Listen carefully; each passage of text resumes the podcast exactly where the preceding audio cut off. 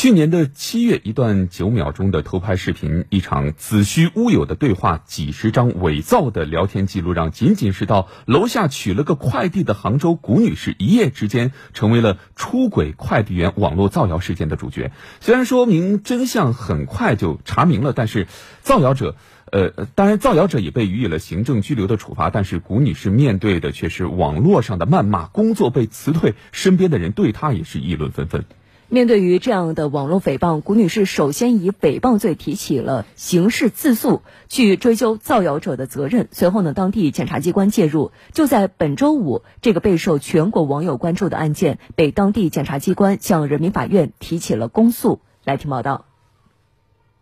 余杭区人民检察院起诉指控：二零二零年七月七号十八时许，被告人郎某在余杭区某快递驿站内使用手机偷拍正在等待取快递的被害人谷某，并将视频发布在某微信群。后，被告人郎某伙同被告人何某，出于寻求刺激、博取关注的目的，使用各自微信号，假冒快递员和被害人谷某，捏造谷某因取快递结识快递员，二人多次发生不正当性关系的微信聊天记录。二被告人为增强聊天记录的可信度，还捏造赴约途中、约会现场等视频图片。同年七月七号至七月十六号，被告人郎某将上述捏造的微信聊天记录截图及视频图片陆续发布在某微信群，引发群内大量低俗评论。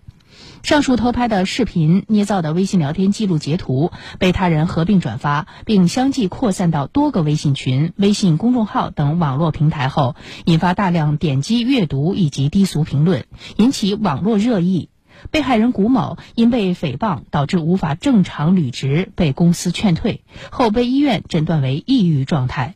检察机关起诉认定。被告人郎某、何某捏造事实诽谤他人，不仅损害被害人的人格权，而且经网络得以广泛迅速传播，严重扰乱网络社会公共秩序，给广大公众造成不安全感，严重危害社会秩序，已触犯《中华人民共和国刑法》第二百四十六条第一款、第二款的规定，依法应以公诉程序追究其诽谤罪的刑事责任。那根据了解，在检察机关提起公诉之前，这起女子取快递被造谣出轨的案件，其实已经先后经历了行政拘留、谷女士刑事自诉等过程。我们通过一段梳理来回顾一下本案所经历的全过程。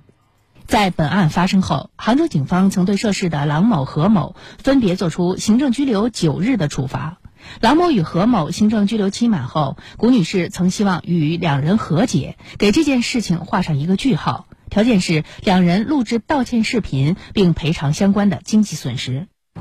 本人郎某，本人何某，郑重向杭州女子取快递被造谣出轨案件的受害人谷女士及其家属致以最深的歉意。然而，郎某与何某对待道歉的态度，以及认为这件事情只是开了个玩笑的心态，让谷女士无法接受。加上双方没有就经济赔偿达成一致意见，谷女士决定放弃和解，以诽谤罪提起自诉，追究郎某与何某的刑事责任。就是他们从未觉得自己的行为会伤害到别人，从未觉得自己的行为可能会涉嫌违法，他们只是觉得我就是开玩笑，我就是玩一玩，又能怎样呢？所以我就是觉得我更有必要去站出来，然后去维权，拿我维权的结果向他们证明，这不只是开玩笑而已。如果你伤害到别人了，你就要去承担责任。根据刑事诉讼法的规定，自诉案件中被告人有罪的，举证责任由自诉人承担。但是有很多案件呢，自诉人他们需要自己去举证。那如果他不能够。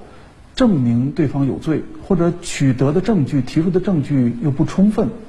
那这样的话呢，他就很难获得胜诉。所以这样的话呢，这个当事人的取证难、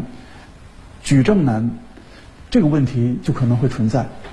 而且一旦提起自诉了，就要花很多的时间精力投入进去。在准备提起刑事自诉的过程中，谷女士背负了很大的压力。自诉其实是一个非常难的，包括我们第一次去去见律师的时候，律师当时都有劝我要不要选择走民事，因为走民事会更轻松、更容易一些。但是刑事首先它收集证据极难，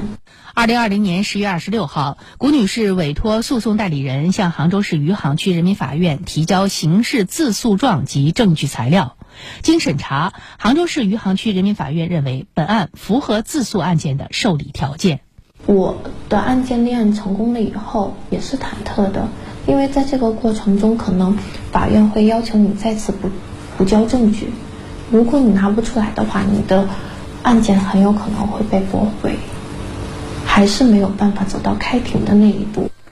通过刚刚谷女士的自述，我觉得是让我们真切的感受到了什么是造谣一张嘴，辟谣跑断腿。那么这样的一起案件究竟是如何从自诉转为公诉？它的意义又在哪儿？我们继续来听报道。